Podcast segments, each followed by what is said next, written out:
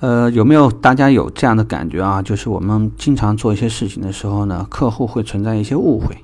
这些误会的来由是什么呢？比如说，我给客户介绍一个产品，那我一边讲一边讲，然后客户也不知道，心里没底，就是你的产品介绍得要多长时间。还有呢，就是有的时候我们给客户复印这个驾照、办理试乘试驾手续的时候，你一旦消失，那客户也容易懵，他不知道你到哪去了。呃，之后我们在办理这个订车手续的时候呢，因为你没有跟客户说明白，客户经常搞不清楚下一次来的时候要带什么什么东西的话呢，是提前要准备好的。这里呢就涉及到一个问题，我给大家提的很重要的一个建议：做每件事之前都要概述。啊，我们举个例子，做六方位绕车。呃，李先生您好，为了让您更完整的能够了解这台车呢。我现在呢将用二十五分钟的时间给您完整的介绍一下这台车。当然，这个呢就会有关于这台车的这个外观设计的特点啊，我们这个车的动力表现啊，包括有关于安全和科技方面的一些内容。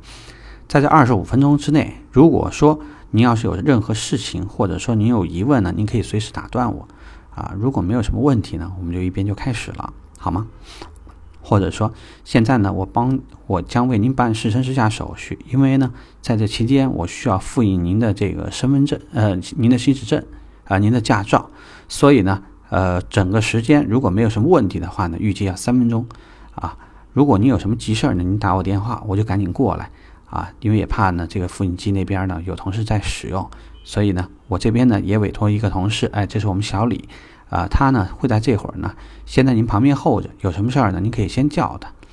好，到这个上牌，比如说我们订单了，哎，恭喜刘先生，您呃，恭喜刘先生啊，成为我们尊贵的啊，比如说这个大众车主。呃，然后呢，现在我会简单告诉您一下，就是我们下次来的时候要准备哪些东西。当然，为了怕您忘掉呢，晚一些时候我还是会给您发条短信啊，告知您一下。平时，并且同时把这条内容呢抄送到您的微信上面。例如说，您下次来的时候一定要带上合同，带上我们今天这个收款的收据啊，并且呢，您在下次来之前要把所有的款项转到一张卡上，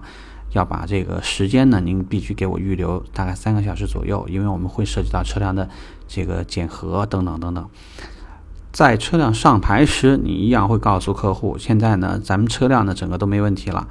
接接下来的时候呢，我们要进入到这辆车的上牌，因为按照国家的道路交通安全法，那么没有上牌的车辆呢，在路上行驶还是会有一些风险，可能有些区域呢是两千块钱六分，还是会给您带来很大的麻烦。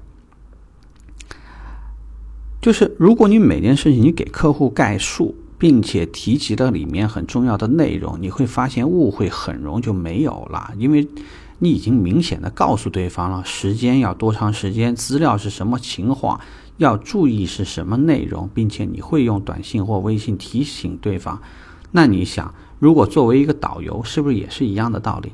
我们其实就是在客户整个购车体验当中，相当于一个导游的一个感觉。客户从到店以后，你带着他包揽祖国。这个这个大好河山，并且在每一个景点在哪滞留，时间长短，我们到哪用餐等等，这个其实从这个理论上而言啊，道理上来讲，殊途同归，就一个其实也是一个一个意思。所以就在这里呢，跟大家说明白，你在做每件事之前，一定记得先概述，先给对方一个预期，甚至有必要的话，你可以把时间预估时间稍微说的略长一点。啊，如果有任何调整的需要，我相信客户也会跟你说，你也就自然有了调整的空间。这样呢，在后续客户整个的体验当中就不会有问题，而且客户的满意度也会很高。好，这个是我给你的建议。好，这次我们聊到这儿，拜拜。